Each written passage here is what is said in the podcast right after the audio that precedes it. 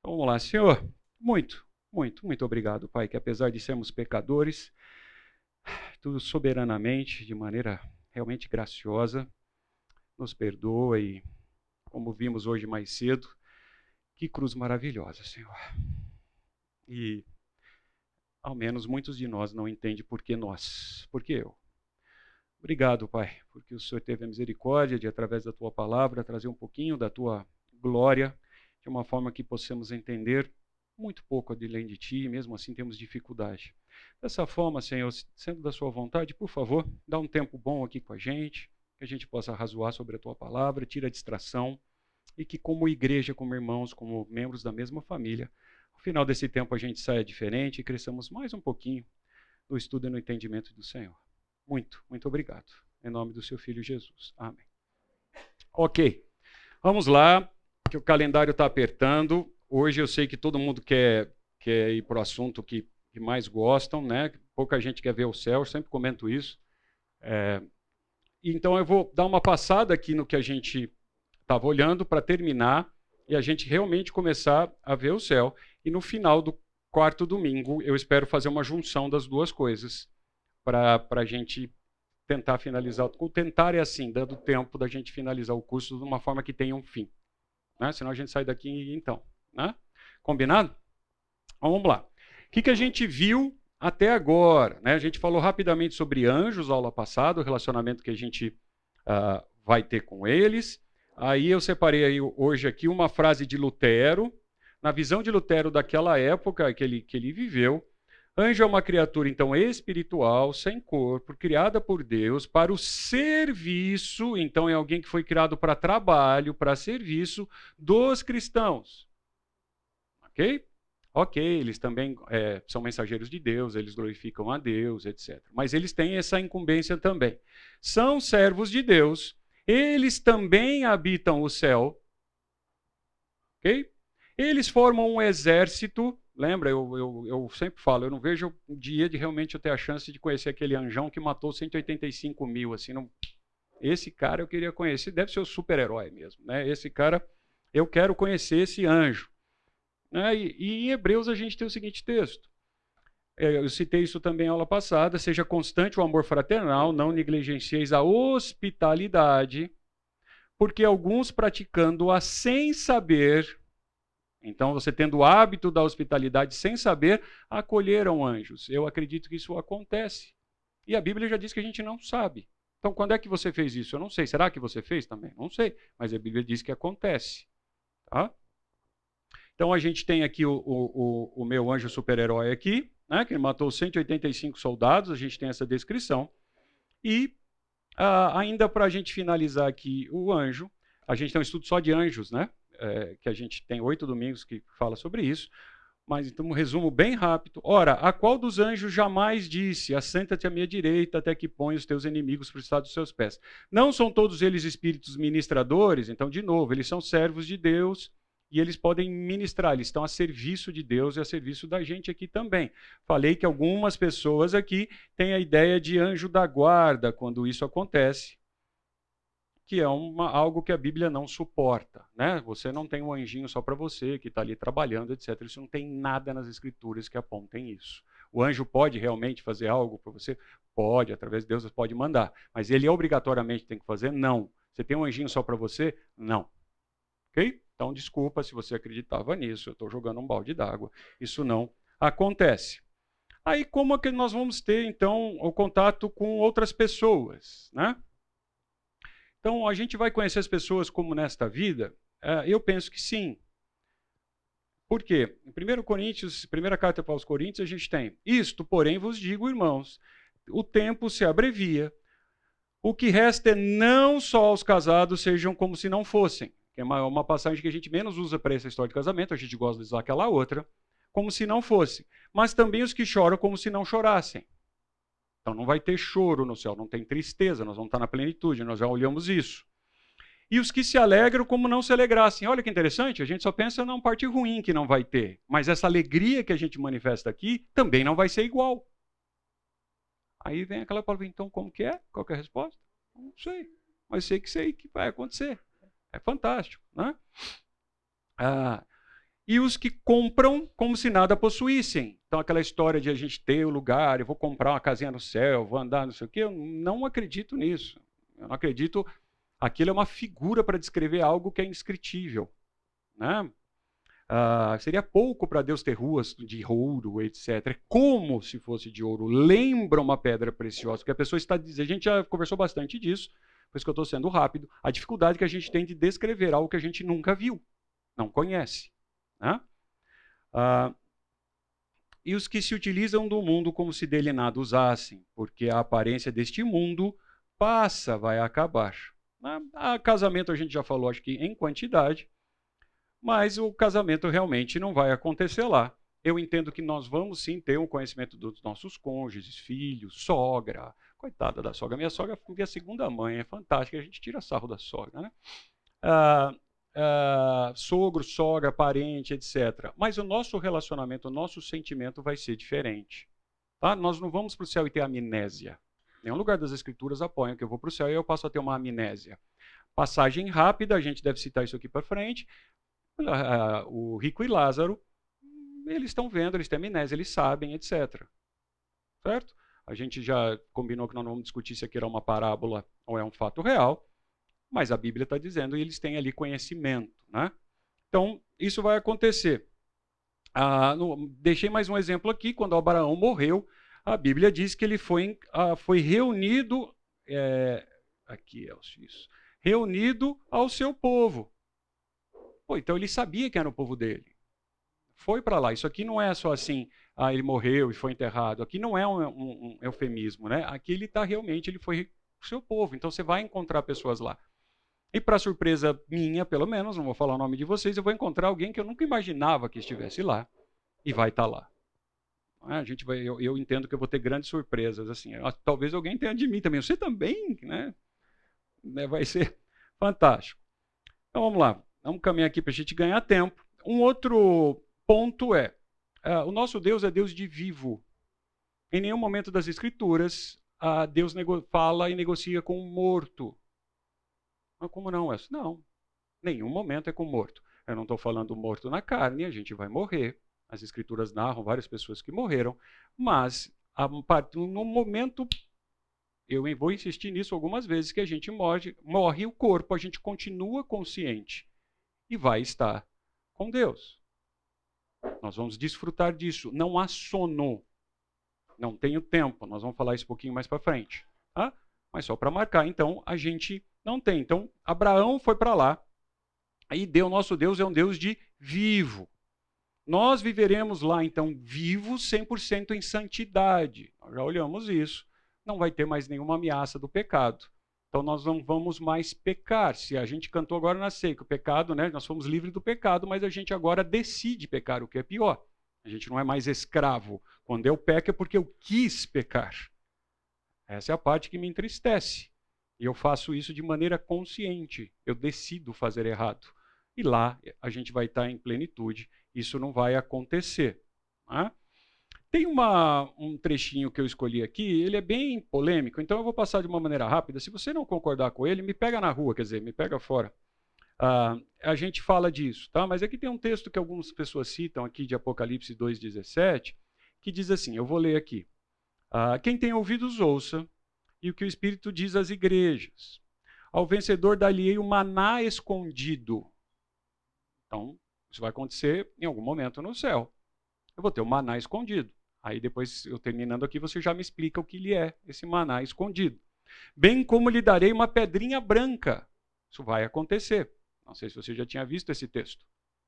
Vai acontecer comigo e com você. Se você aceitou Jesus, vai acontecer. E sobre essa pedrinha estará escrito um nome ao qual ninguém conhece, exceto aquele que recebe.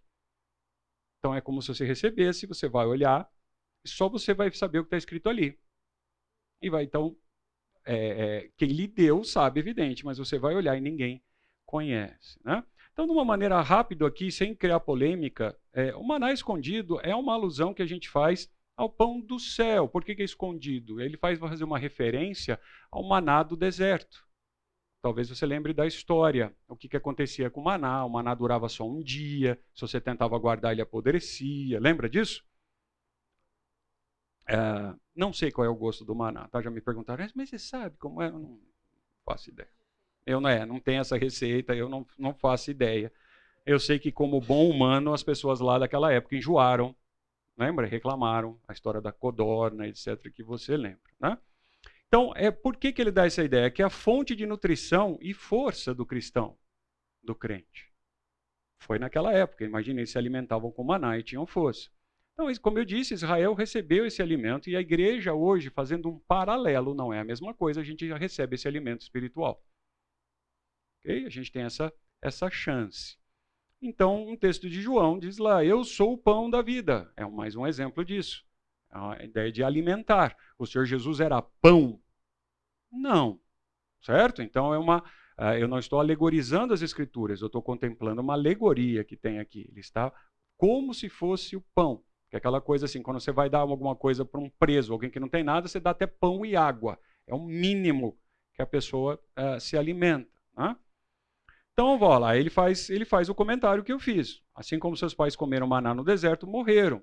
Este é o pão que desce do céu para que todo aquele dele comer não pereça. Quer dizer que vai ter um pão aqui que vai descer do céu e eu vou comer e eu não vou morrer? Não, está dizendo isso da forma espiritual. Lembra? Nós temos alma, Uh, não vamos dizer aqui se a gente é tricotomista ou dicotomista, por favor, não vamos entrar nisso aqui agora. Mas quando eu falar alma e espírito, então aqui são sinônimos nesse momento, por favor. Então eu tenho alma e corpo. Então eu preciso do pão para alimentar essa, essa estrutura aqui, e eu também preciso do pão que desce do céu para alimentar minha alma. Aí ele diz: Eu sou o pão vivo. É um pão diferente, é um pão vivo que desceu do céu. De novo, o céu está para cima, veio do céu. Se alguém comer, viverá eternamente. E o pão que eu lhe darei pela, vi, é, pela vida do mundo é minha carne. Esse texto é profundo, é crucificação. Então ele, ele alimenta das duas formas. Quer dizer, o corpo aqui vai ser acabar o corpo do próprio Senhor Jesus. Ele foi morto na cruz, o corpo dele foi para a sepultura. E ele é o pão da vida do lado espiritual. Certo? Um novo nome, que é o que diz lá. É, de novo, a gente podia abrir vários. Aqui, é o texto, Deus fez isso aqui de uma maneira não receita de bolo, então você tem que dar uma estudada. Lembra? Eu falei isso no começo, a gente, para estudar a Bíblia, você precisa ter um pouquinho de abertura de mente, estudar outras coisas, olhar costume, geografia, história. Então, aqui existe uma referência uh, dessa pedrinha. Essa pedrinha pode ser tanto uma alusão como os uh, sacerdotes tinham no Antigo Testamento. Não dá tempo da gente estudar aqui, mas eles tinham, lembram, tipo num colete, não era um colete, era algo assim, que tinham pedras, e as pedras tinham significados. Então você também pode, vai ter uma pedra como aquela, então você vai fazer parte. Ou ainda a ideia de alguém que, na época, quando vencia uma competição, etc., ele ganhava como prêmio uma pedrinha branca com uma inscrição, dizendo que você foi o vencedor, que você estava lá, que você fazia parte. Há alguns teólogos que apontam que é como se fosse o ingresso. Eu te dou o ingresso que certifica que você pode entrar. Tá? A Bíblia não é clara do jeito que eu estou dizendo aqui, mas se você estudar, gastar um tempinho, olhar a história, lembra que ele tinha que descrever algo com alguma coisa que ele conhecia na época. Então ele faz referência de coisas que ele, que ele conhecia. Até aqui. Trauma, angústia, mágoa de infância. Não vou dar outra chance, senão eles vão fazer pergunta. Aí eu não escapo. É, eu gosto muito de uma, desse, desse teólogo e, e, ele define algumas coisas aqui, tá? Isso aqui não é Bíblia, ok? Isso aqui é o pensamento. Diz assim, então para a gente, eu ia falar acabar com o céu, não faz sentido, né? Mas a gente terminando o assunto do céu. Então, o céu como um lugar do homem divino, então não vamos ser mais nós, desse corpo, etc. Nós vamos sofrer uma mudança. Então vai ser um homem divino. De todos os seus membros redimidos da raça humana. Deve necessariamente é, ser completamente humano a sua estrutura, condições e atividades. Não faz sentido. Deus criou a gente do jeito que fez e nós vamos para outro lugar em que as habilidades que Ele nos deu, a forma com que Ele nos criou, simplesmente não existam mais. A Bíblia não mostra isso, ao contrário. Né? Você vai ficar talvez com essa dúvida no final, no, nos últimos minutos da última aula, a gente vai, vai fechar isso. Mas ele nos criou para um propósito. E ele não tirou esse propósito. Em nenhum momento ele se desfez desse propósito. Suas alegrias e atividades devem ser todas racionais. Nós vamos continuar pensando. É o que eu vou dizer aqui é da minha boca, mas os cientistas dizem aí que a gente usa nem 10% do cérebro. Tem alguns queridos aqui que eu acho que estão beberando um. Né? Fica assim, com muito esforço, a gente acha, está ligado? Né? Ah, e mais, vamos fazer de conta que isso é uma verdade. Eu não sei se é. Né? Acho bem difícil de provar, inclusive, mas vamos dizer que é. Imagina com todos esses 10% de alguns conseguem criar o que criam. Você imagina em 100%. Full charge. De novo, deve ser fantástico. Como que é? Eu não sei, mas eu, deve ser muito bom. A gente sendo usado do jeito que nós somos em 100%. Uma série de, é, é, de problemas e limitações que a gente não tem. Então deve haver todo o exercício, nosso corpo lá, o que, que nós vamos fazer, das nossas faculdades, né, do nosso entendimento, do que a gente sabe. Isso, isso aqui é bem legal, ó, e satisfação de todos os gostos. Nós não vamos ter aquela coisinha que, ah, eu queria tanto, então não tem inveja. Não tem mais pecado, eu não vou invejar. Né?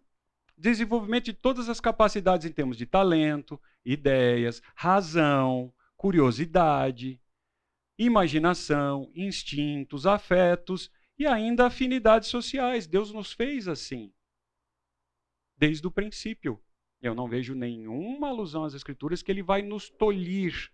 Não, ele vai aperfeiçoar o que ele fez do início. Então, nós vamos ter isso de uma forma plena. Por isso que eu quero ir para lá quanto antes. Né? Então, o nosso corpo o nosso corpo. Vai haver uma redenção dele, então nós vamos ser redimidos. Ah, nós vamos ter uma filiação que hoje é imperfeita do, do cristão, ela vai ser perfeita. Nós vamos ter privilégios que eu não imagino como vai ser com esse corpo. Não, a Bíblia descreve, conta, mas para mim é difícil de entender.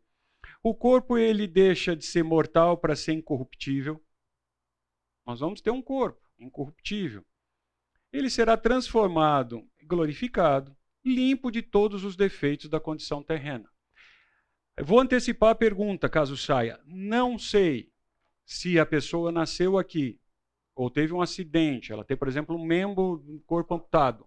Aí como que eu não sei? A Bíblia não diz. Lembra, eu brinco, lembra do meu gráfico de bolinha?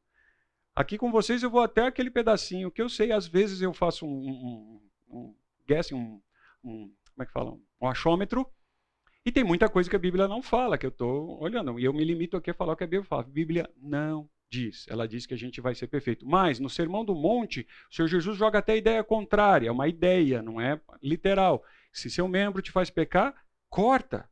Que é melhor você entrar no céu com uma parte a menos do que não ir. Ah, estou fazendo uma transliteração aqui bem pobre, certo? Então, é algo bem complexo da gente entender. Não sei dizer idade. Quantos anos eu vou ter lá? Não sei. A gente viu ali nas poucas evidências que as pessoas estão lá, elas estão em plena uh, função, mas qual é a idade? Eu não sei. Será que vai manter? Não sei. Não sei se também isso vai ser uma preocupação para nós lá. Não vai ter tempo, mas então eu não. Aí eu estou indo para outra bolinha do meu gráfico, né? No, no não vai ter essa preocupação se eu vou envelhecer, se é melhor, se ele é mais bonito, se não é, se ele é mais alto, baixo, se ele tem. Hum, essas preocupações é que a gente tem aqui, que são contaminadas pelo pecado, eu entendo que nós não vamos ter lá. Né? Idade, há quem diga. Estou indo para outra bolinha, cuidado. É, que a gente vai ter idade de Adão. Mas qual a idade de Adão? Eu não sei qual a idade. Da... Com quantos anos Adão foi criado? Eu não sei. Não venha com a história do umbigo, certo? Eu não sei. Não sei. Eva, me parece que ela, pelas escrituras, não relatam se ela, ela me parece que nasceu, entre aspas, pronta, de uma idade, uma idade, não sei. Né? Ah, É que eu, eu, vi um cara falando outro dia, desculpa, eu vou ter que abrir esse parênteses aqui. O cara falando assim que a maior dificuldade dele entender Adão, quem foi que amamentou Adão? Então, é, pois é, né? se a gente for caminhar para esse lado, as escrituras não dizem eu me calo. Certo? Não, não, não é essa a ideia. Então, deixa eu pular esse texto aqui rapidinho, vamos para cá. Sabemos que se a nossa casa terrestre desse tabernáculo se desfizer, temos da parte de Deus um edifício, casa não feita por mãos, eterna nos céus. Isso é o nosso corpo que ele está dizendo, um corpo glorificado, um corpo ressurreto. Por isso, neste tabernáculo gememos. Eu não sei você, mas depois que você passa de uma certa idade, se você acorda e não faz um ai, é porque você morreu. Tem jovens aqui que pulam da cama, dormem três horas, volta da festa e tal. Eu já tenho mais passado do que futuro. Então, eu, quando eu acordo eu falo, ah, senhor, obrigado, estou vivo ainda, estou sentindo aqui. Né? Tá doendo.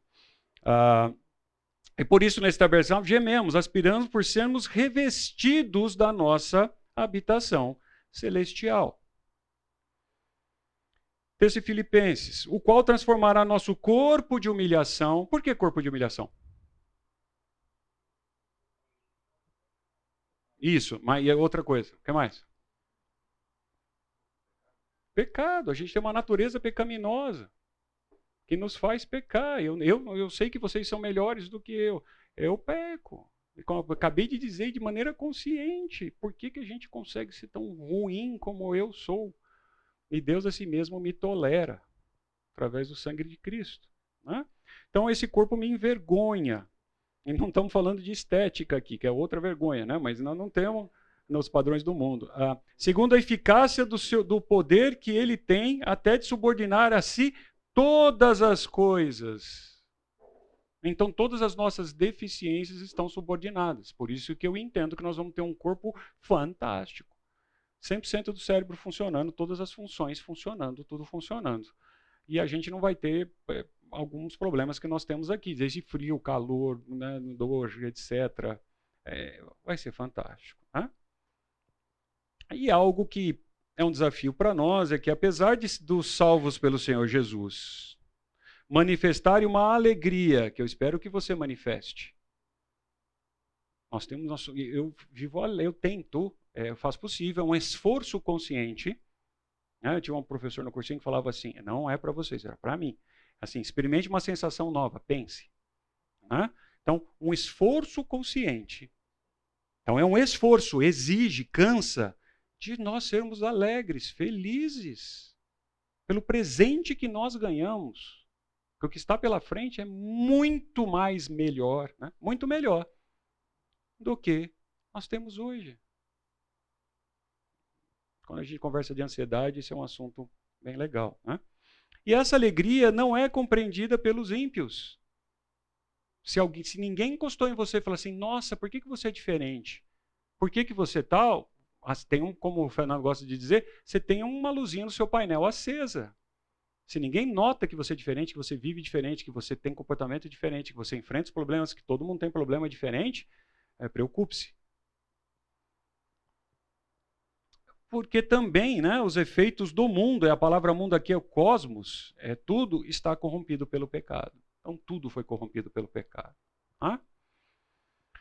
Vamos lá.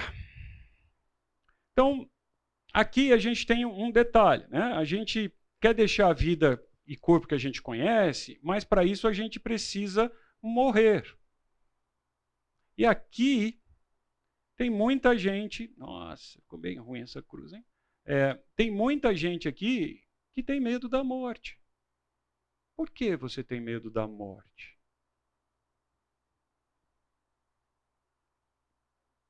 Não, não estou dizendo que pode ser uma coisa agradável. Mas eu, eu vi na Coinonia, é, quarta-feira, que uma pessoa estava andando de bicicleta dentro do clube, acabou de andar de bicicleta, desceu, teve um infarto, morreu. Não deu tempo de ter medo da morte no sentido de ficar, tal, etc, num processo. Ela morreu, não venham com a piadinha que não é por isso que eu não faço exercício, etc, né? Já veio falar isso para mim. Não, morreu. A gente não sabe quando isso vai acontecer, então você tem que estar sempre sendo preparado. Nós brincamos com isso lá no início, lembra? Do passaporte, do ticket do avião, etc. A passagem já está comprada, o ticket foi emitido. Você tem que estar de mala pronta. Não precisa ter medo, é o contrário, você vai ser promovido. Então, o C.S. Lewis tem uma frase num livro que diz, né, há, muita, há, há coisas muito, ele enfatiza, ó, muito melhores à frente, muito melhores na frente do que qualquer coisa que deixamos para trás. Então, gente, não tem coisa que te prenda aqui. Né?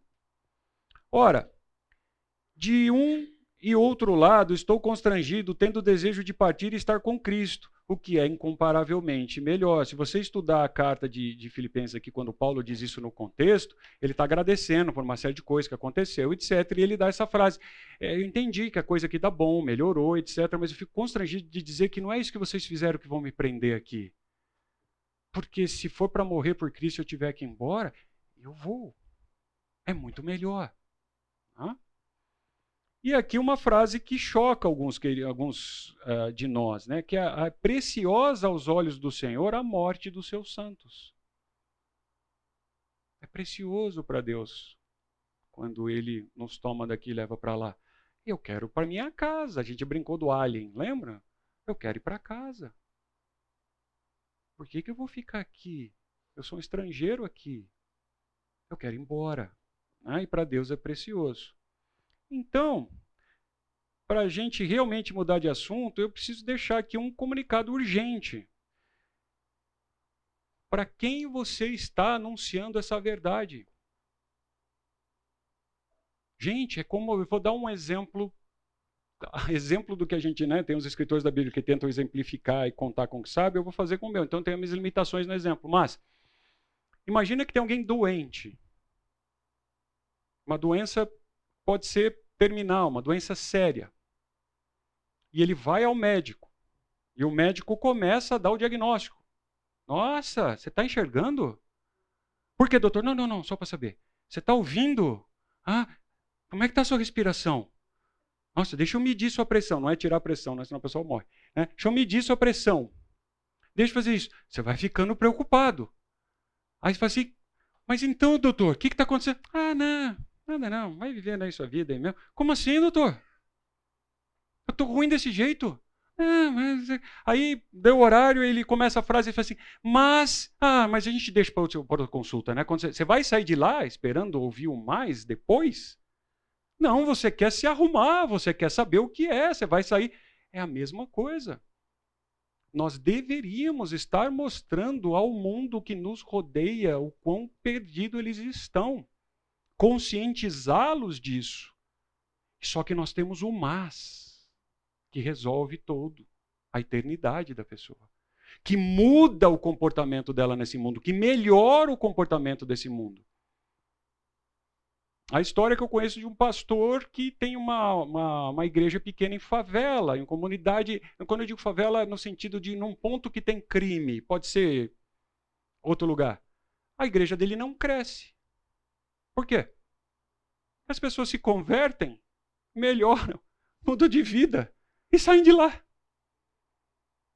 É uma obra fantástica. Porque o evangelho muda. O evangelho restaura, o evangelho dá a cura, ele não remedia. E quantos de nós fazemos isso? Então você teve essa oportunidade de receber essa cura. E você vê o outro doente ali do lado, você deveria correr contar para ele.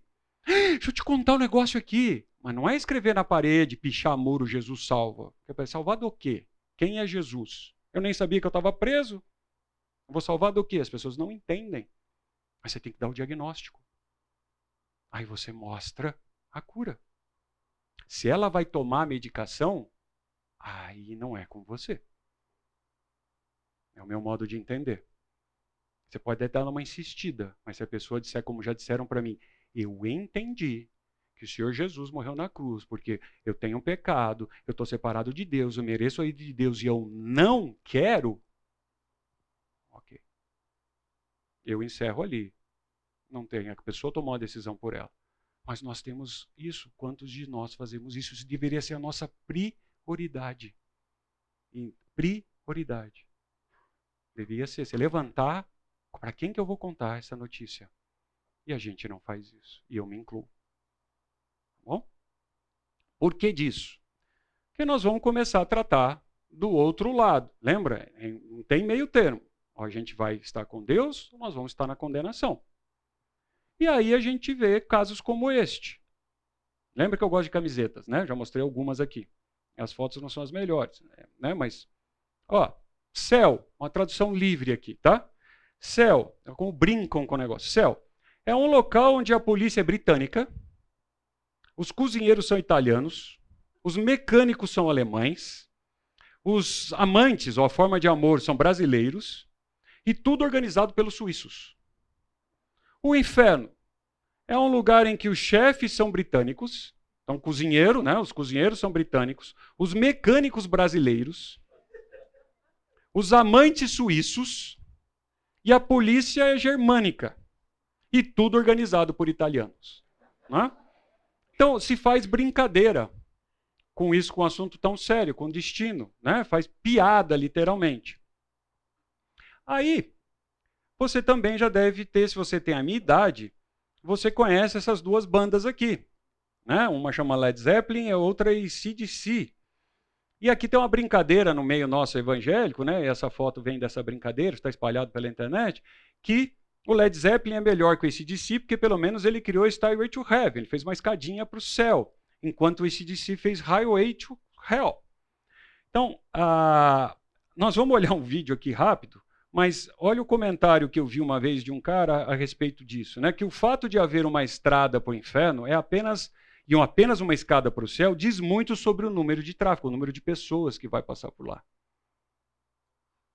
E você está sendo responsável, às vezes, de colocar ar-condicionado nesse ônibus que está indo para o inferno.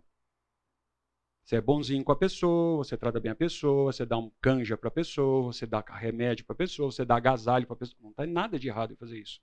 Mas você só está deixando ela mais cômoda aqui e o ônibusinho dela está indo para o inferno. Então eu prefiro que a pessoa vá faminta, com doença, etc., e suba as escadas e vá para o céu. É uma brincadeira. Então, nisso, bem rápido, eu vou tomar uns minutos da aula, porque isso aqui é, é, é um, é um, eu vou mostrar para vocês é a preocupação que eu tenho das músicas que a gente ouve. Principalmente a gente quando ouve músicas de outra língua. Se em português eu tenho grandes problemas em ouvir muitas coisas que a gente chama de evangélico ou de gospel, eu tenho problema. É, então você vai ter naquele rótulo do chato, uh, mas eu tenho problema. Quanto mais em músicas que são de outra língua. Então eu vou fazer questão de colocar aqui um pouquinho. A gente tem alguns minutos para o intervalo. Eu vou usar esse tempo para a gente olhar o que diz a música, a letra. Cadê ela que eu, eu tá aqui? Essa aqui, né?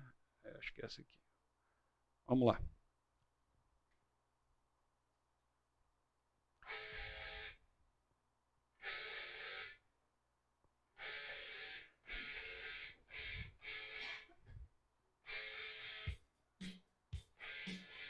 Que só está saindo ali.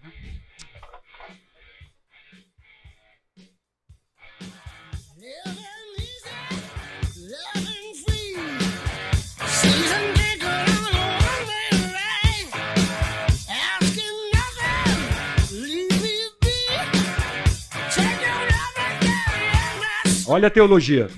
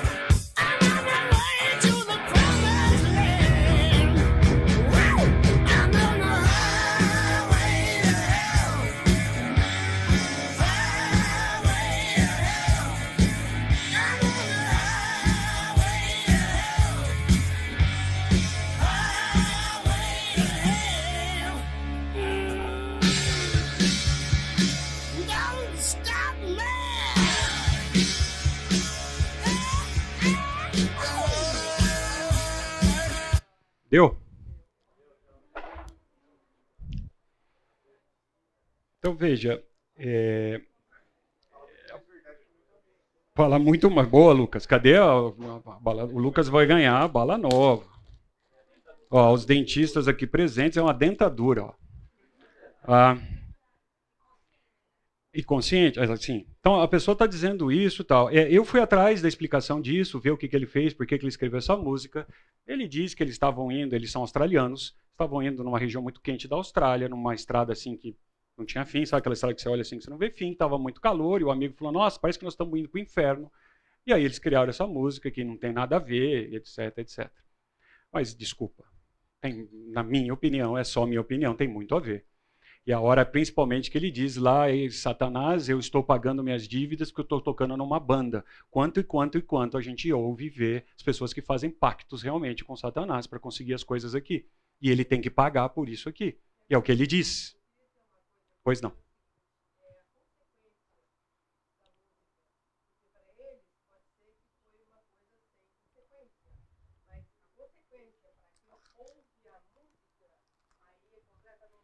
Excelente. Eu posso usar isso em outra aula? Muito bom.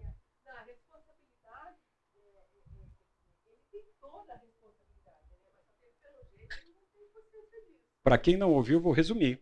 Ah, independente se ele fez isso com a intenção ou não, a mensagem que ele está passando, ele é responsável. Certo? E as consequências dela também para quem está ouvindo. Então daí vão outras músicas que a gente ouve. É, eu não vou tomar o tempo, porque senão a gente vai virar, vai fazer uma festa aqui, né? Vão achar que a gente está numa festa, mas tem outras músicas que falam do céu, que são tristes. Se você aí sabe do que eu estou falando, depois pesquise e anota. Tem uma música do, do Pearl Jam que chama Last Kiss. Todo mundo acha bonitinha, etc. Tal, mas está triste ali. Ele tem uma mensagem errada do céu. Né? Eles, tão, eles saem de carro, tem um acidente, resumindo a historinha da música, ele tem um acidente, aí a namorada morre, aí ela pede, enquanto está morrendo, me abraça forte tal, no sentido de segurá-lo, ele faz isso, não adianta, ela morre. Aí o resto da música é dizendo assim, eu vou ter que ser bom, eu vou ter que ser bom para encontrar minha namorada no céu. O que, que eu tenho que fazer? E ele não tem que fazer nada, ele não consegue fazer nada por ele. Então dá uma mensagem errada dentro da música. Legal? Intervalo menor possível que você conseguir para a gente caminhar aqui.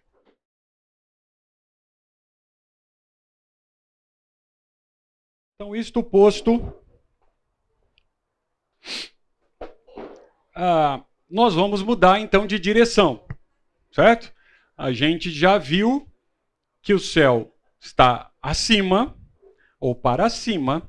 O quanto para cima e aonde lá o endereço do GPS a gente não tem, a gente não sabe, mas é para lá. Então agora nós vamos mudar diametralmente de direção.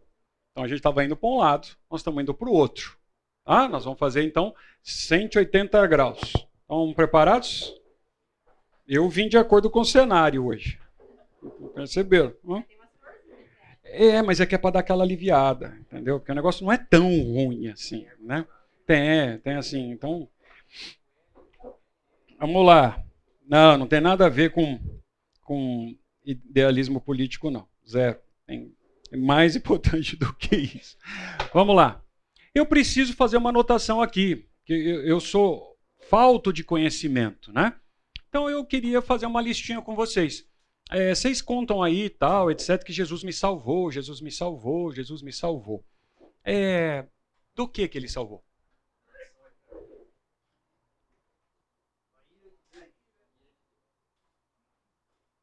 Condenação eterna. É, puxa vida, eu nunca tinha ouvido isso. É, condenação. Mas condenação. Por que, que eu estou condenado? Isso é para mim? A condenação tem a ver com culpa. Eu não tenho culpa, não, moço. Eu não fiz nada. Não fiz nada. Se eu te fosse culpado, eu estava preso. Estou preso não, sou um cara bom, apago minhas coisas, tudo em dia. Até, até restituição do imposto de renda eu tenho legítima.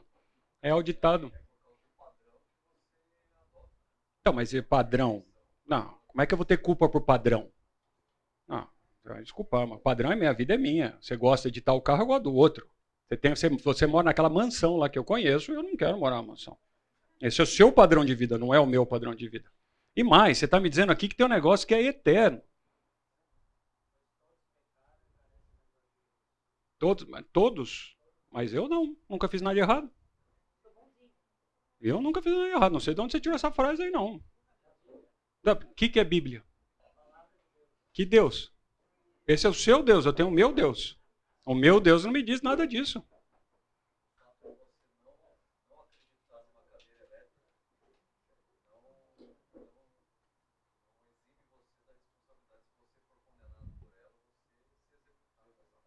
Entendi. Entendi o que você falou, cara, mas nunca vou passar por cadeira elétrica mesmo. Não faço nada disso, nem meu país. que mais, hein? Que mais que, que Jesus salvou do que, hein? Nossa, alguém falou baixinho aqui, tímido, um negócio. Ira. Ah, alguém já disse, de Deus, perdão. Então, surdo aqui sou eu, entendi. Ira de Deus. Exatamente. Qual? E outra, é, vocês crentes aí ficam falando de Deus, é, Deus é amor. Vocês vivem falando isso. Que Deus é amor, Deus é amor. Tem lá, até no negócio do caminhão, lá tem, Deus é amor. Né? Você não ama o vizinho, mas você picha o muro dele dizendo lá, Jesus salva, Deus é amor. Deus é justiça. Entendi. Aí Deus é amor. que mais, hein? Que, que o Senhor Jesus me salva ou me, ou me salvou. Só isso aqui? Alguém falou baixinho aqui? Do inferno.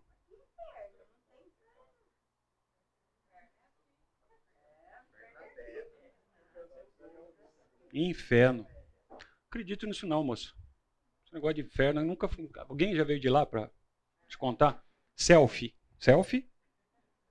Não tem selfie. Um vídeo? Não. A conta do Instagram do cara lá, aquela, o inferno oficial. Não, não tem. Também. que mais? Ele me salvou do pecado? Mentira, você todo dia está dizendo aí que se arrepende do pecado, que pede perdão pelo pecado, o Senhor me é pecando do pecado. Não, está piorando essa lista, hein, gente? Vamos lá. Pecado. Agora complicou mais ainda. Esses crentes são muito chatos, gente. Pecado. Mais alguma coisa? Salvou da morte? Vai no cemitério, dona. Vai lá, passa lá. Vai lá ver se ele salvou da morte. Vai lá. E deve ter alguém para acontecer, que está no velório lá ainda. Dá tempo da senhora ir lá comprovar de que esse negócio aí não, não rola, não. Me salvou da morte nenhuma, não. Senão me jogava do precipício aí tava bem. Não ia ter tanta gente no hospital morrendo. Que mais? Ignorância? Você vai começar a ofender, é isso? Você vai falar com a pessoa e vai falar, sabe o que? Que você é burro. Não, e burrice e ignorância são diferentes, né? Ignorância, falta de conhecimento. Ignorância. O que mais? Eu não sei ignorância do que, né? Vocês não me contaram do que, mas ok, ignorância.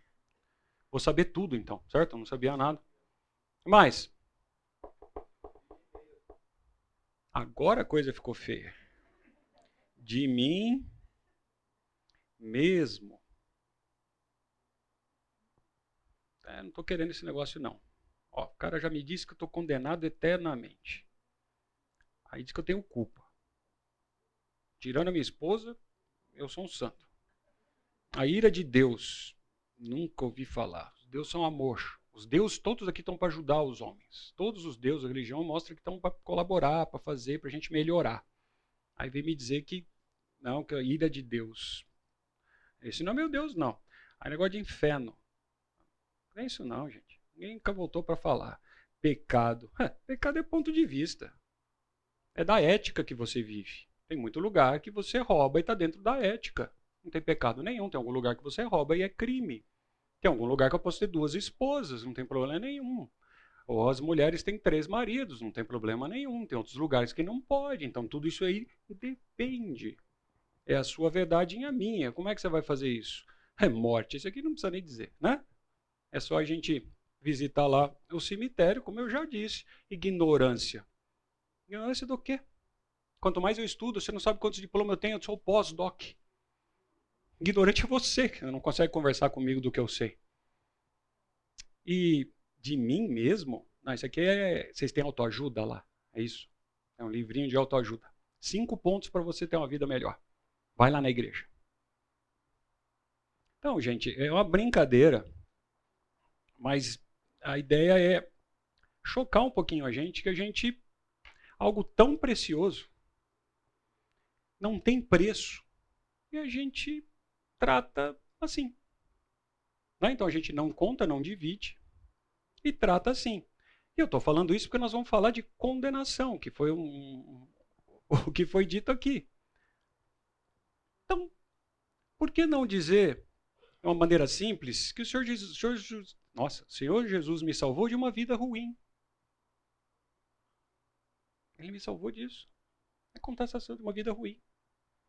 Ah, de um estilo de vida reprovável. Como aí você faz a pessoa pensar, ah, estilo de vida. Então, tem mais de um estilo? É. Então tem os reprováveis e os não reprováveis. Ah. Que nós fomos resgatados das trevas por uma maravilhosa luz.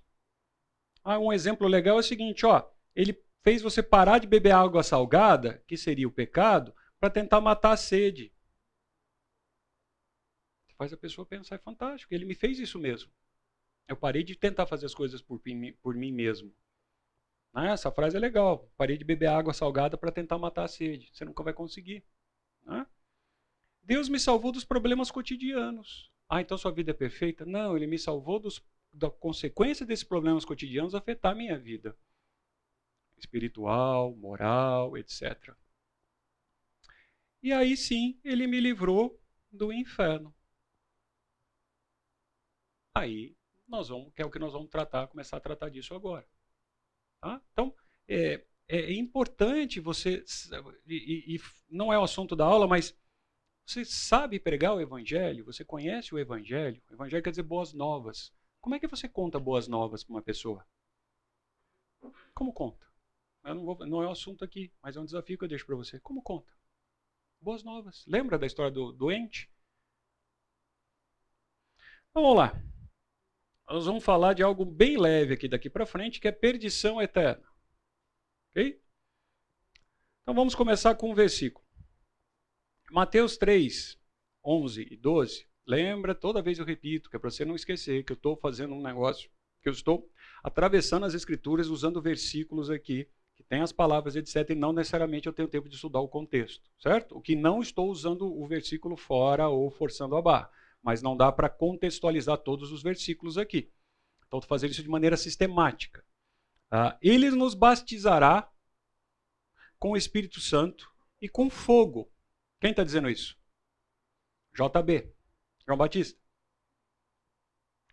A sua, a, a sua pá ele tem na mão e limpará completamente sua eira eu gosto do, né? Essa versão você sabe que é inspirada, né? A Ara, né? Ela é inspirada, faz a gente aprender português. Né? Então você tem que entender o que é eira, o que é pá, o que é limpeza. Exige você estudar. Recolherá o seu trigo do celeiro, mas queimará a palha do fogo inextinguível. E aí você ouve crente falando assim que eu quero ser batizado com fogo. Não, não, não tem batismo de fogo. Ele vai batizar os santos dele com o Espírito Santo. E o batismo de fogo é para queimar quem não foi batizado com o Espírito Santo. E não vamos entrar no tema aqui do batismo do Espírito Santo. É quem recebeu o Espírito Santo. Talvez você, a frase fique melhor para não gerar alguma. Então, se você vê o irmãozinho em Cristo falando que ah, eu queria ser batizado por fogo, falo, não, querido, senta aqui, vamos, vamos olhar junto aqui. Não, não é não. Então, vocês conhecem esse personagem aqui, já devem ter ouvido falar, né? O, o Billy Graham, ele, eu tenho algumas ah, coisas que ele, como é que ele enfrentava as multidões, e ele era bem radical assim, olha, o inferno existe e ele fica no final de uma vida sem Cristo. Aí você explicou para a pessoa. Ó, oh, resumido, conversa de elevador, estou mudando de andar. A pessoa fala, o que é o inferno? Ah, o inferno é uma vida sem Cristo. Você tem Cristo? Não, então você vai para o inferno. Não importa. Esse é o resumo. Um outro ponto que é importante entrar aqui, ah, para a gente entender o que eu vou falar para frente, é a história do bendito sono.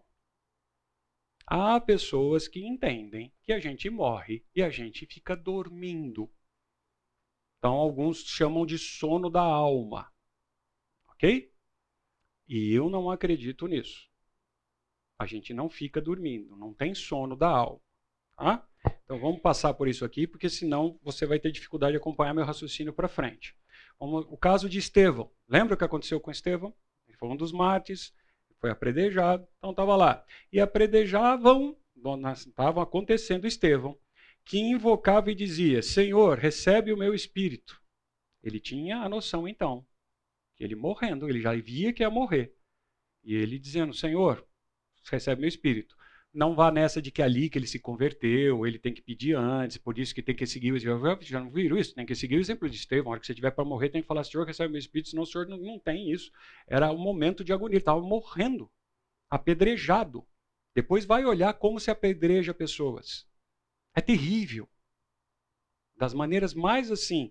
Uh, tem uma que é bem ruim, não era o caso dele, mas em terra a pessoa deixa a cabeça de fora, você todinho enterrado, eles ficam tacando pedra na sua cabeça. Até você morrer. É terrível morrer apedrejado. E ele estava morrendo. E ele diz: então, ajoelhando-se, o que mostra que ele não estava nessa posição, ele estava então com o corpo que ele podia se mexer, clamou em alta voz: Não lhe impute esse pecado.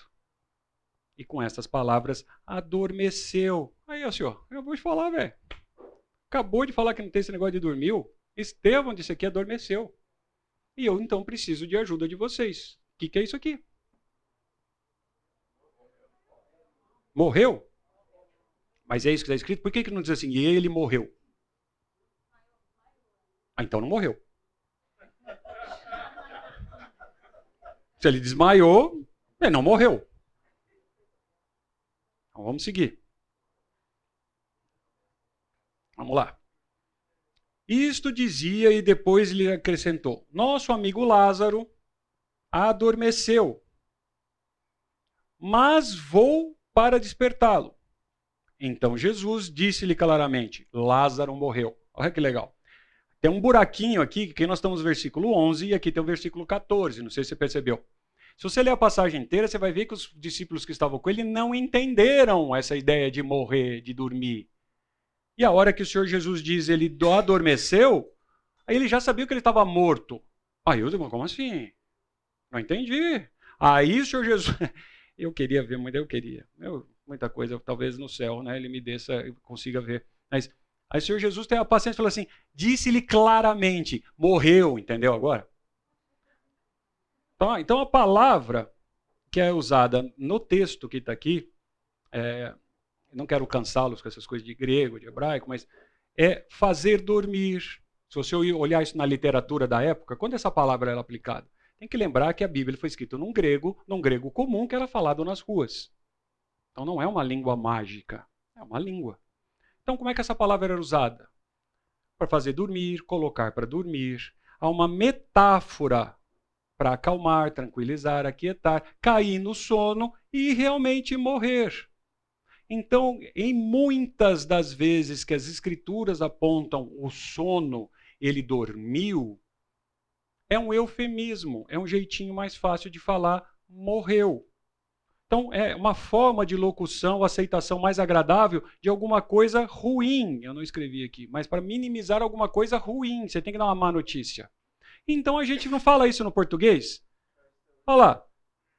Ir para a terra dos pés juntos botou o paletó, bateu com as botas, é, comeu como é que é, capim pela raiz, vestiu paletó de madeira. Onde está falando? Ah, ele partiu.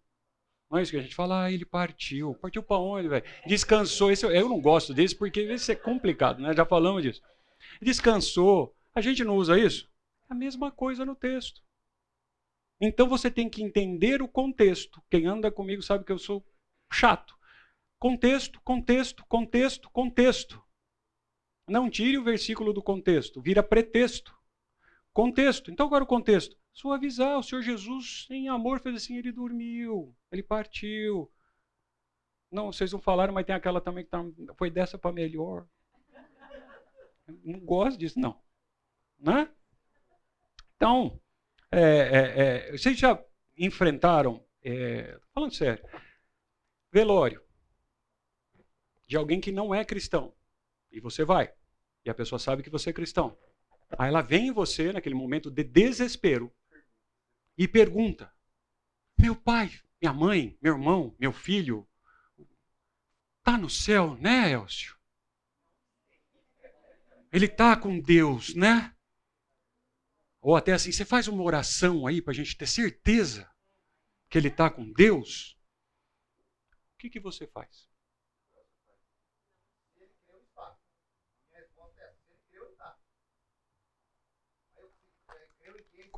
Cuidado. Cara, com o passar do tempo, é uma, situação extremamente difícil. Você tem que ser dócil. A pessoa está sofrendo naquele momento. Ela fala assim, não, querido, ó, pelo que eu conheci dele, está no inferno. E outra, hein? Se você não aceitar Jesus, vai para o mesmo caminho. Então, o que normal, uma, uma ideia, tá? Eu aprendi isso com pessoas mais experientes do que eu, é você devolver uma técnica até de negociação, você devolve para a pessoa a dúvida. E você diz para ela: "Puxa, você conhecia Beltrano muito melhor do que eu. Você sabe se ele teve uma vida com Cristo? Se alguma vez ele manifestou que ele entregou a, a vida dele para o Senhor Jesus, que ele reconheceu o sacrifício do Senhor Jesus na cruz, que ele confessava que o Senhor Jesus é Salvador.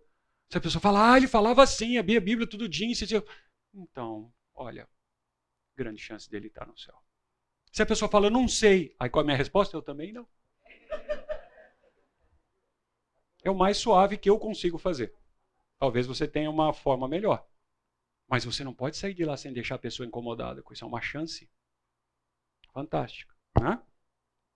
Então, a alma, gente, não dorme. Combinado? Não tem sono da alma.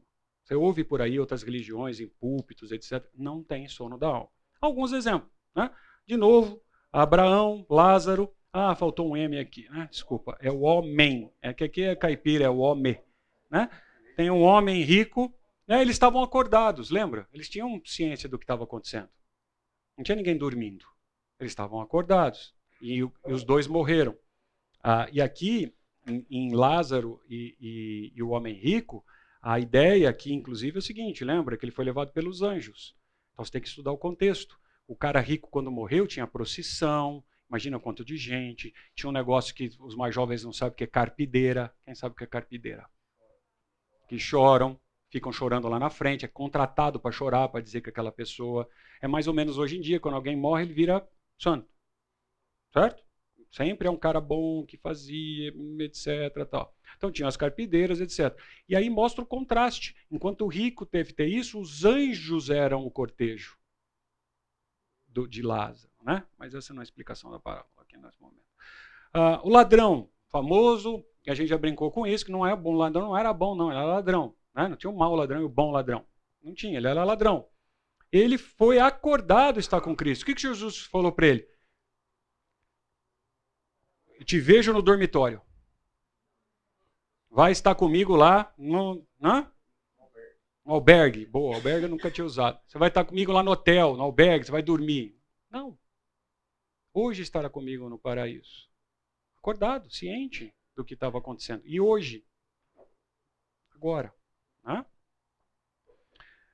Tenho mais um texto de Paulo que diz: Ora, de um lado ou de outro estou constrangido, tendo o desejo de partir e estar com Cristo, que é incomparavelmente melhor. Não fala nada sobre dormir também. Paulo não fala assim: sabe o que eu estou cansado? Melhor de morrer. Aí sim, eu já vi essa história. Aí sim eu vou entrar num sono. Nossa! Aí eu vou dormir. Não tem isso. Paulo tinha consciência que ia estar acordado. Não tem sono da alma. Né? Tem um texto maior aqui, eu vou poupar o vídeo de vocês, mas depois vocês podem olhar em Apocalipse, que diz também, olha lá.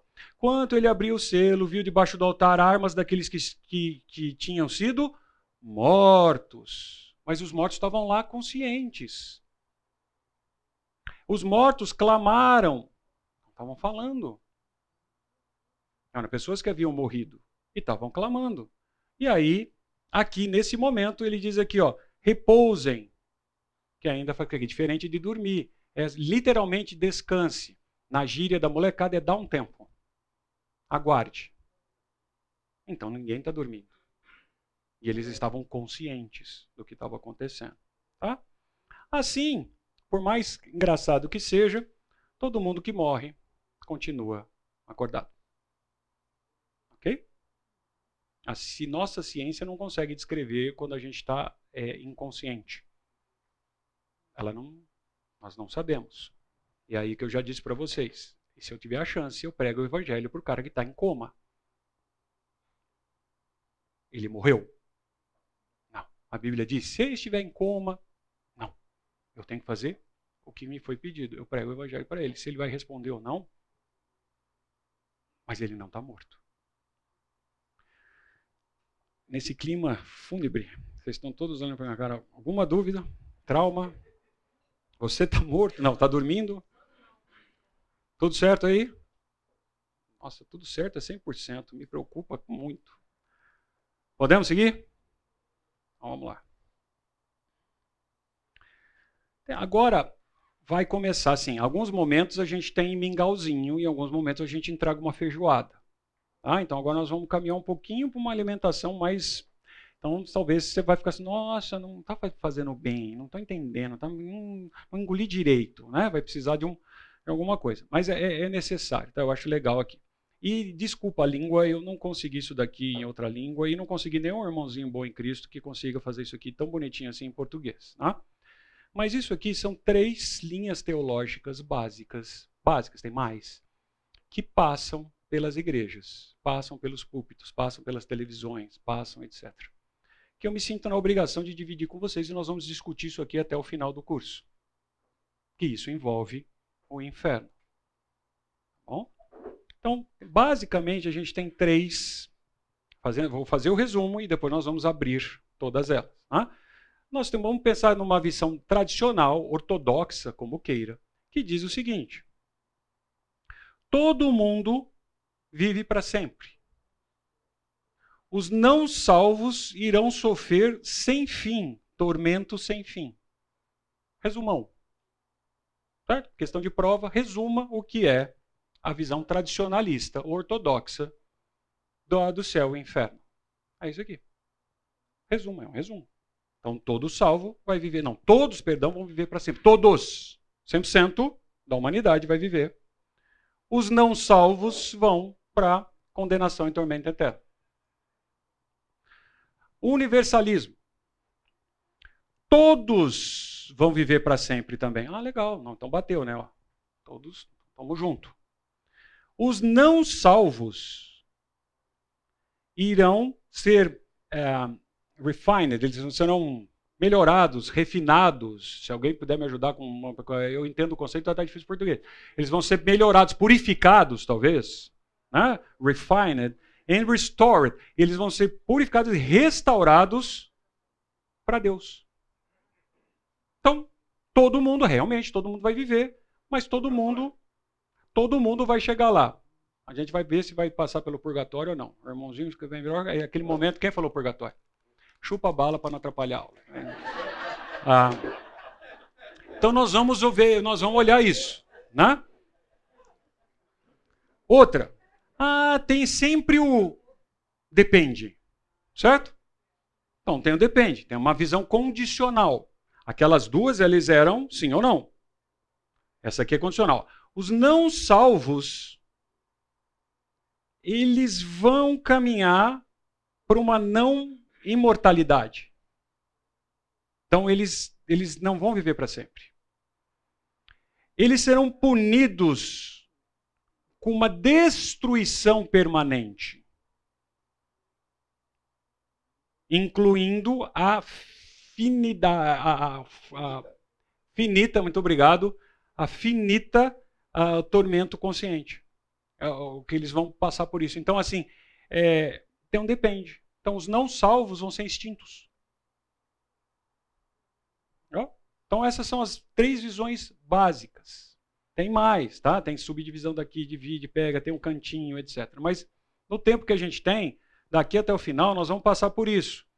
E aí tem esse resumo aqui, bem legal. Eu, eu, que eu gosto, pelo menos. Né? Aqui, ó, o irmão, a gente vai falar disso aqui. Né? Aí guarda aqui um minutinho. Né? O que nós vamos gastar bastante tempo, e aqui eu vou, você vai aprender o que, que esse conceito dessa palavra no grego significa. Que ele é, para mim, a espinha vertical da que vai definir a sua teologia. Eu não vou explicar isso aqui agora, nesse momento, porque eu vou gastar tempo e tempo para a gente falar disso. Mas ele começa a aparecer isso em Atos 3, 21, essa palavra aqui em grego. Ok? Então nós vamos falar daqui para frente, eu tenho mais uns 10 minutos, eu vou começar, a gente vai falar aqui para frente sobre essa ideia. Tá bom? Como sempre digo, você não precisa é, concordar comigo, mas eu tenho certeza que eu estou certo. Ah?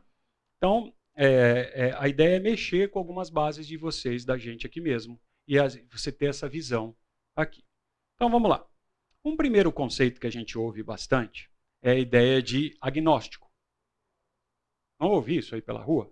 Ah, agnóstico, agnóstico, agnóstico, agnóstico. O que é um agnóstico?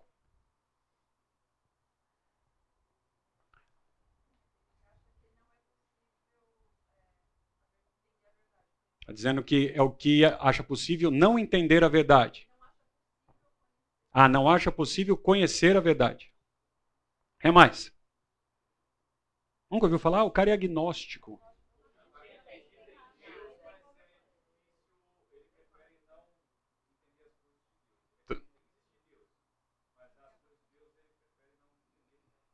Vamos olhar se é isso mesmo. O que mais? Não, mas aí, ó, de novo, é a brincadeira que eu sempre faço. Vamos abrir a cabeça. Brincadeira, querido irmão. Vamos abrir a cabeça. Nós estamos numa escola bíblica dominical, mas nem tudo as respostas têm a ver com Deus. Então, o que eu perguntei o que é ser agnóstico. Eu sou grego, tem uma palavra, eu uso no cotidiano agnóstico. O que é ser agnóstico? É só com relação a Deus. Então, a, a, o Lucas aqui, que é um ignorante, já ficou, é, eu quero ignorante. Né? Então, ah, por que, que eu provoco isso? Que é para exercitar mesmo a gente. A gente precisa fazer esse exercício para a gente ter diálogo e capacidade de debate com as pessoas. Debate não é briga. Conversa. Dialogar com as pessoas. Então vamos olhar. Aí o conceito de agnosticismo é, é novo, século XIX. É bem recente surgiu. Tá? E a ideia de a palavra aqui, o a no grego é o não, é a negação. Certo? Então, agnóstico é o não conhecimento, porque gnosis quer dizer conhecimento. Então a gente tem aqui o agnosticismo é não conhecimento. Isso é definições Elcio, tá bom? Você não precisa concordar comigo. Você pode ir lá no Google, agora no chat GPT. Eu preciso contar uma do chat GPT rápido. Nossa, eu não eu comecei a usar esse negócio né, para fazer alguns cheques, etc. Então, sobre pessoas, o negócio não funciona, certo? Para pessoas é terrível o que ele fala das pessoas. Agora eu pus lá, eu estava estudando alianças outro dia, aliancismo. Ah, me diga quais são as alianças que Deus fez com o povo. Cara, ele matou as cinco primeiras, né? Abra, de, de Adão, etc. Ele fez cinco bonitinhas. Embaixo ele fez, mas há também a aliança de Deus com os egípcios, com não sei o que tem, etc, etc. Cara, tudo besteira um monte de besteira que ele escreveu, mas eu não podia dizer isso. Então não use aquilo como uma verdade, porque aquilo é bem ruim. É bem ruim. Tá? Então, principalmente se você for estudar, porque eu já vi, né? O cara vai agora vai fazer estudo bíblico na coinonia, põe lá assim, me monta aqui uma reflexão sobre Moisés, dá copy and paste e vai falar o que é negócio. Não faça isso, sem revisar. Ele pode até te dar uma ideia, mas não obedeça, aquilo é muito ruim. Voltando aqui. Então, agnóstico é, é não conhecer. É uma posição filosófica, por isso que eu falei assim, não necessariamente tem a ver tudo com Deus, filosofia. Não trata necessariamente apenas de Deus. Que sustenta a existência de Deus. Ah, sustenta a existência de Deus. Ou deuses. É, então é de divindade. Desconhecida ou incognoscível. O termo agnóstico vem do grego agnos, que significa não conhecido. Então não conheço. É não conhecido. O Lucas brincou é verdade, ignorante. Falta de conhecimento. Não sei. É isso. Os agnósticos geralmente, aí agora sim trazendo para a nossa pauta, acreditam que a existência de Deus ou deuses não pode ser provada. Esse é o problema deles. Por isso que eu brinquei com a listinha lá no começo. Vocês começaram, vai salvar do quê? Prova, inferno, etc. Você tem prova? Aí a gente arranca a Bíblia. Não, mas prova a Bíblia então para mim primeiro. Então, não, você não consegue provar, então é o seguinte, cara. Não tem. Você não me provou. Como alguém brincou aí da cadeira elétrica, da cadeira, não. Tá aqui, eu pego. Eu tomo choque realmente. Mas esse negócio que você está me dizendo aí, não tem. Então ela não pode ser provada, ou ao contrário, ou refutada através do quê? De razão ou experiência empírica. Eu consigo reproduzir. E que é uma questão fundamental desconhecida ou indeterminada. Alguns agnósticos podem acreditar que a questão da existência de Deus é irrelevante. I don't care. Se Deus existe ou não para mim, cara, não me faz, não muda nada na minha vida. Você está discutindo isso aí? Não dá para provar, não existe, nunca ninguém viu, não está aqui, não viu, não foi, quem foi não voltou para contar. Não, só não, não me importa. Eu não tenho nenhuma preocupação com isso. Em resumo, que não pode ser respondida com certeza, na opinião deles. Ok? É importante, tudo isso para a gente vai, vai fazendo esses é, conceitos para a gente entender as razões para frente. É importante notar que agnosticismo não é o mesmo que ateísmo. O que é o ateu? Não precisa responder, essa é uma resposta, é, é a gente vai falar para frente.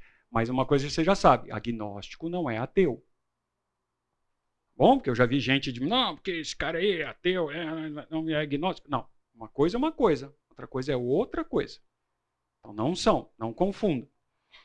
Porque o ateu nega a existência de Deus ou deuses. O agnóstico fala assim, isso aí não, não sei, não serve, não nego, não afirmo nada. O ateu diz: não tem. Então é uma brincadeira que eu estou fazendo. Muitas vezes o agnóstico é um ateu, está dentro do armário. É a expressão que se usa por aí. Ele não se revelou. Então, para ele não ficar mal, vai dizer assim: não, eu sou agnóstico. Certo? Não conheço, não dá para provar. Não sei se tem, se não tem, não tem posição. Né? A gente não consegue provar. Uh, o agnosticismo é uma posição mais neutra do que simplesmente afirmar a existência de Deus, que é desconhecida ou incognitiva. Ou eu entendo, ou eu não conheço Deus. Então aí eu vou ser um, alguém que conhece divindade até, né? porque o ateu não acredita em nenhum Deus. Né? Porque a gente lembra do, do, do Deus verdadeiro. Não, ele é ateu é assim, eu não acredito em nenhum Deus. Mas ele afirma, ele tem uma posição. Ou a gente. Não, eu acredito em divindade. Então a gente cai num outro grupo. Quem entende de divindade. Então, tem que ter essa posição. Até aqui.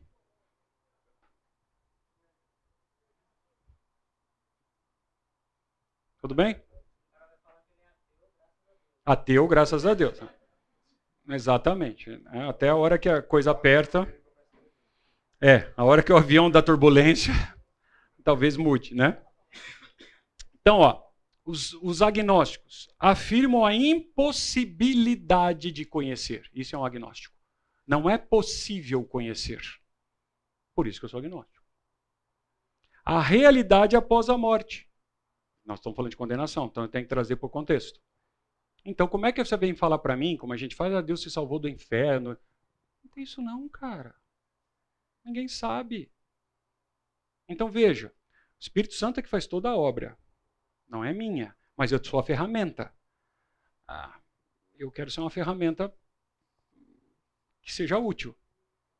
Então eu preciso saber como é que eu abordo a pessoa, eu preciso conhecer, eu preciso ter cultura, preciso conversar, preciso entender a posição da pessoa. E não simplesmente confrontá-la. Claro que se estiver caindo no avião, você não vai dar tempo de fazer assim, vamos fazer uma reunião, uma assembleia, não. Você diz para ela na hora. Cara, aceita Jesus aqui, etc, tal, tal. Mas se você for arrazoar com a pessoa, você precisa saber. Então, assim não se pode afirmar nada sobre céu e inferno. Isso é agnóstico. E eles não acreditam na Bíblia, porque a gente cristão vai fazer assim, não, porque Efésios 4, 22, Romanos 8, Romanos 1, 2, o que, que você está falando? Não entendo nada desses nomes, esses números que esse cara está falando, parece um louco. Não sei nada disso aí. Ele não sabe. E a gente vai lá com os versículos. É porque João 3,16. Hum, quem que é João? O que, é esses códigos aí, 3,16? A pessoa não conhece. Eu tenho a experiência de um, de um colega que estava fazendo um curso no Oriente e lá o professor, que era cristão, fez um exemplo, numa aula nada de ver, uma aula, e ele falou assim, que isso aqui aconteceu tantos anos depois de Cristo. Uma moça, quem é esse negócio de Cristo? Quantos anos? Do que está falando? Não estou entendendo. Como assim depois de Cristo? Quem é? Que idade é essa? Ah, não conhece? Se fala assim, ó, três anos depois de Buda, você sabe? Você não sabe.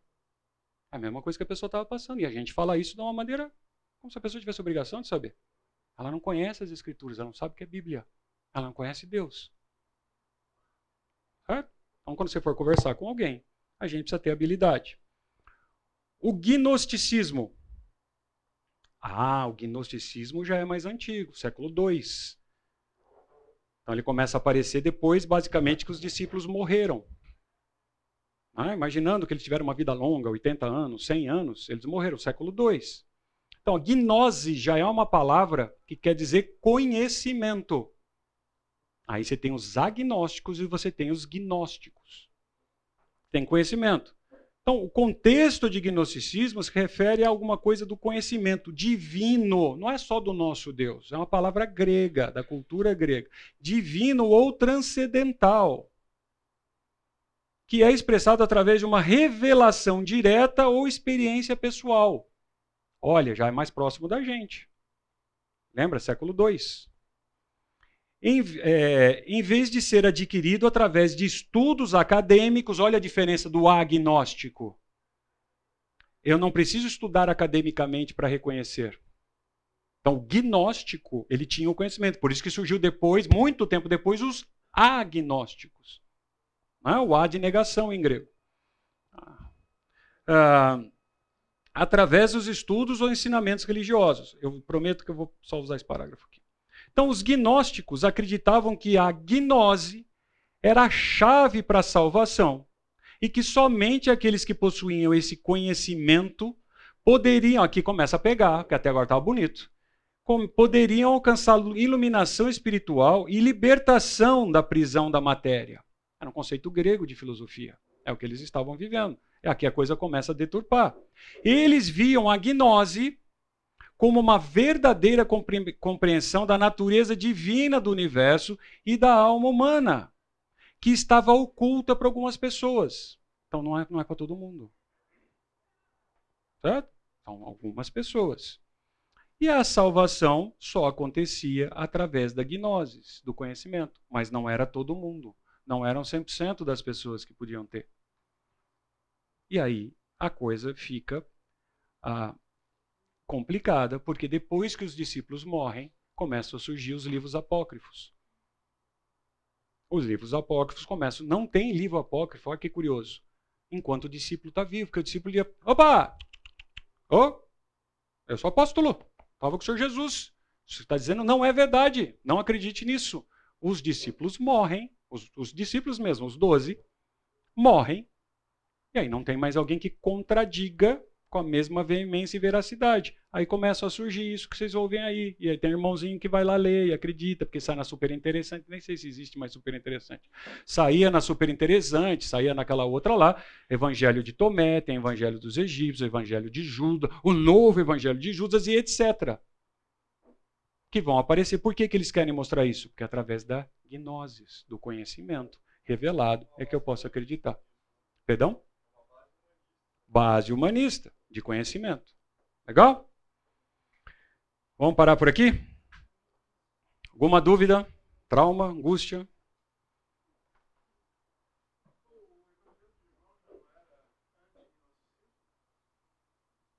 Não, né? É, é porque não tinha é, esse, essa turma não foi formada nessa época ainda, né? Você tinha algumas pessoas sim na época dos próprios é, é, evangelistas. O, em João ele fala do meio de nós, os lobos que estão em meio de nós, etc.